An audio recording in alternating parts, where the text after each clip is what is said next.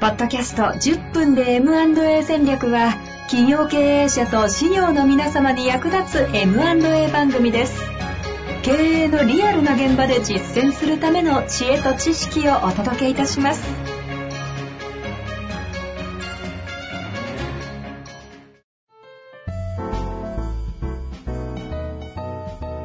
こんにちは、遠藤和樹です。白川正義の10分で M&A 戦略。白川さんよろしくお願いいたします。よろしくお願いします。さあ、ということで今日も行きたいと思いますが、MA の話が濃すぎて脳の話から始まり、日本最先端都市前回ね、出たんですけども、今日は、なぜ中小企業を支援する M&A の支援者たちが存在しないのか。これなんでなのかって、まさに白川さんがされてるのに、うん。というところはむちゃくちゃ気になるんですが、ええ。あのですね、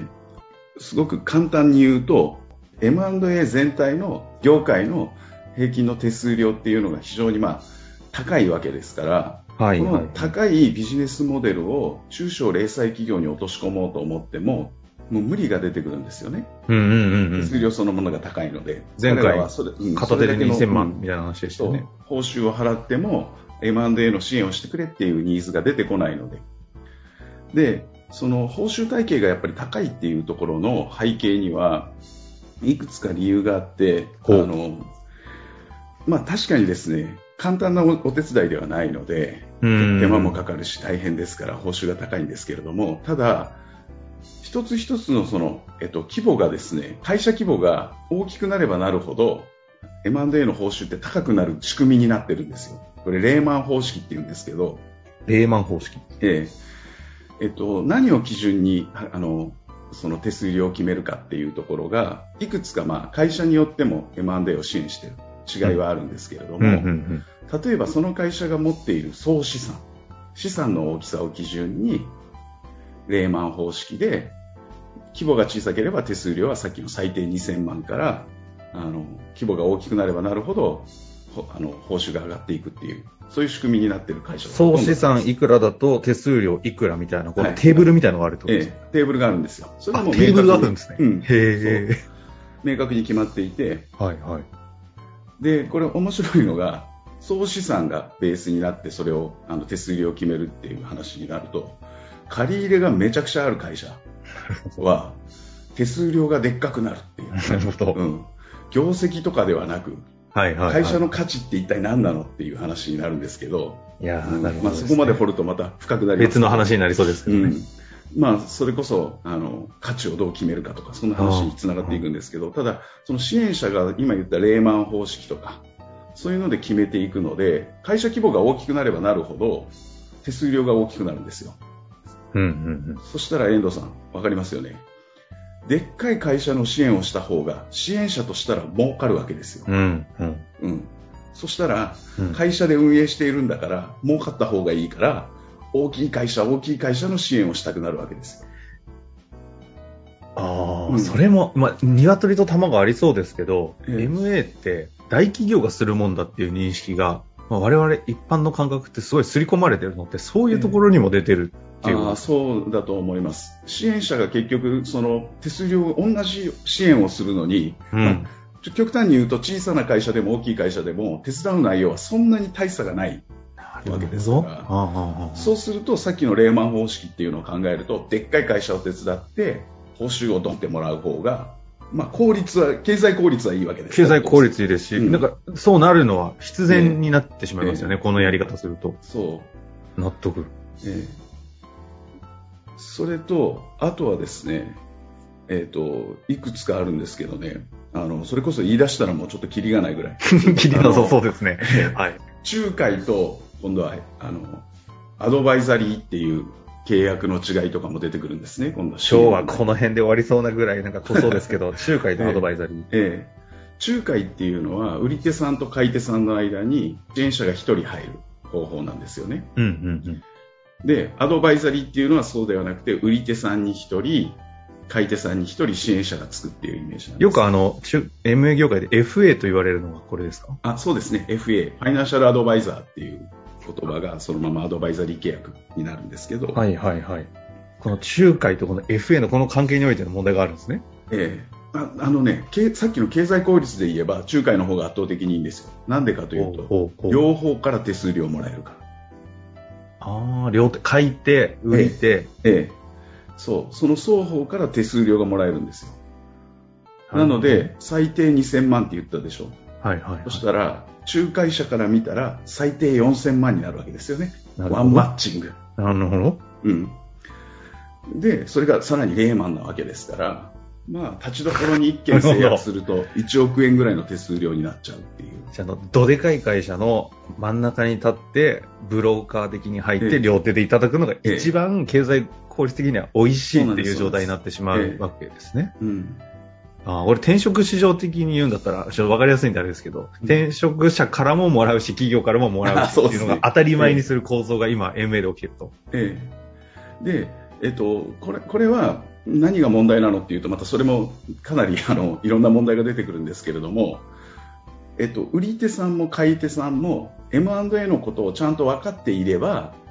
仲介者がしっかり支援して、マッチング支援していく構図が成り立つんですけれども、さっき僕らがその問題にしている中小零細企業、小さな規模の会社さんをは、M&A のこととか当然知らない社長さんがほとんどですから、そうすると予備知識がない中で、間に1人しかいない仲介者を信じて、最終契約までたどり着くつかなければいけなくなるんですよ。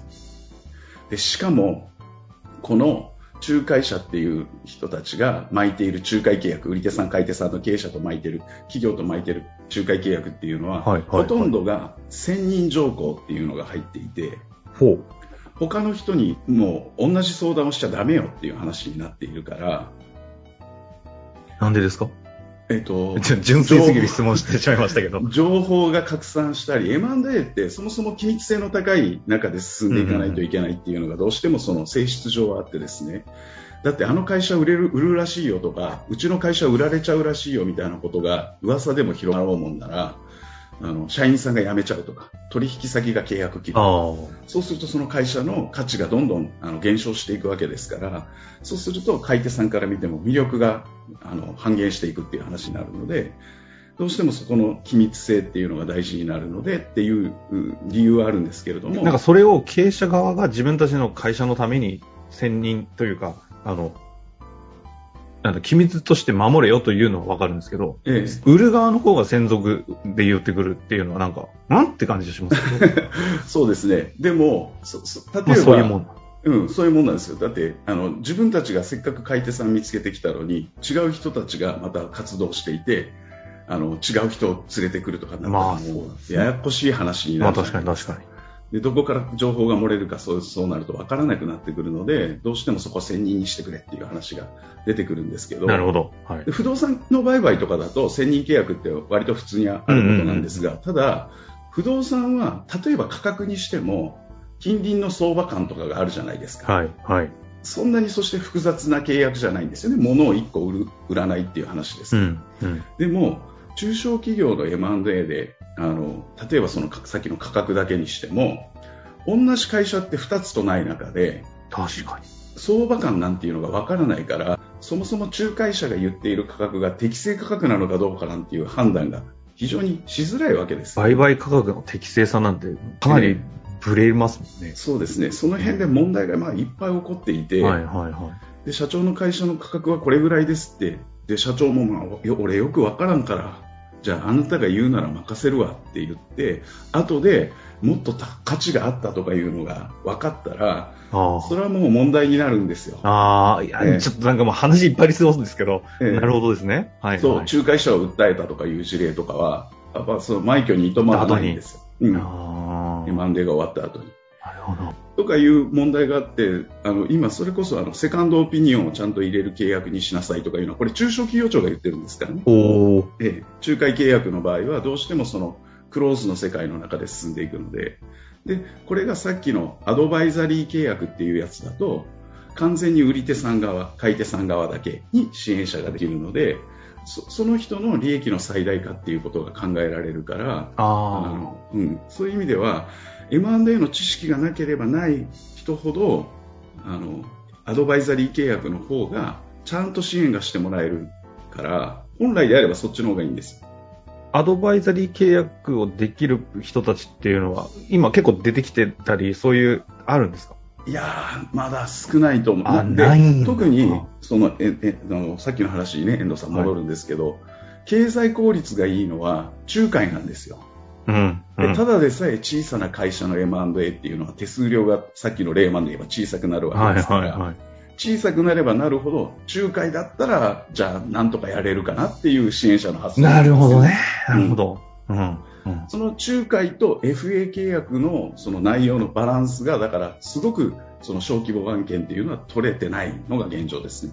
なるほど。それで結果的に現状としては MA 業界というのが大手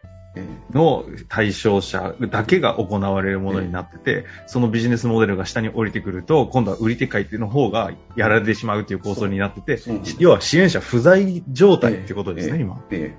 おっしゃる通りです。いやー、だからじゃあどうしていくんだというようなお話とかをね、今後いろいろしていきたいと思いますので、もう3回だけで脳内に汗びっしょりなんですけれども、今日のところ終わりたいと思います。ありがとうございました。ありがとうございました。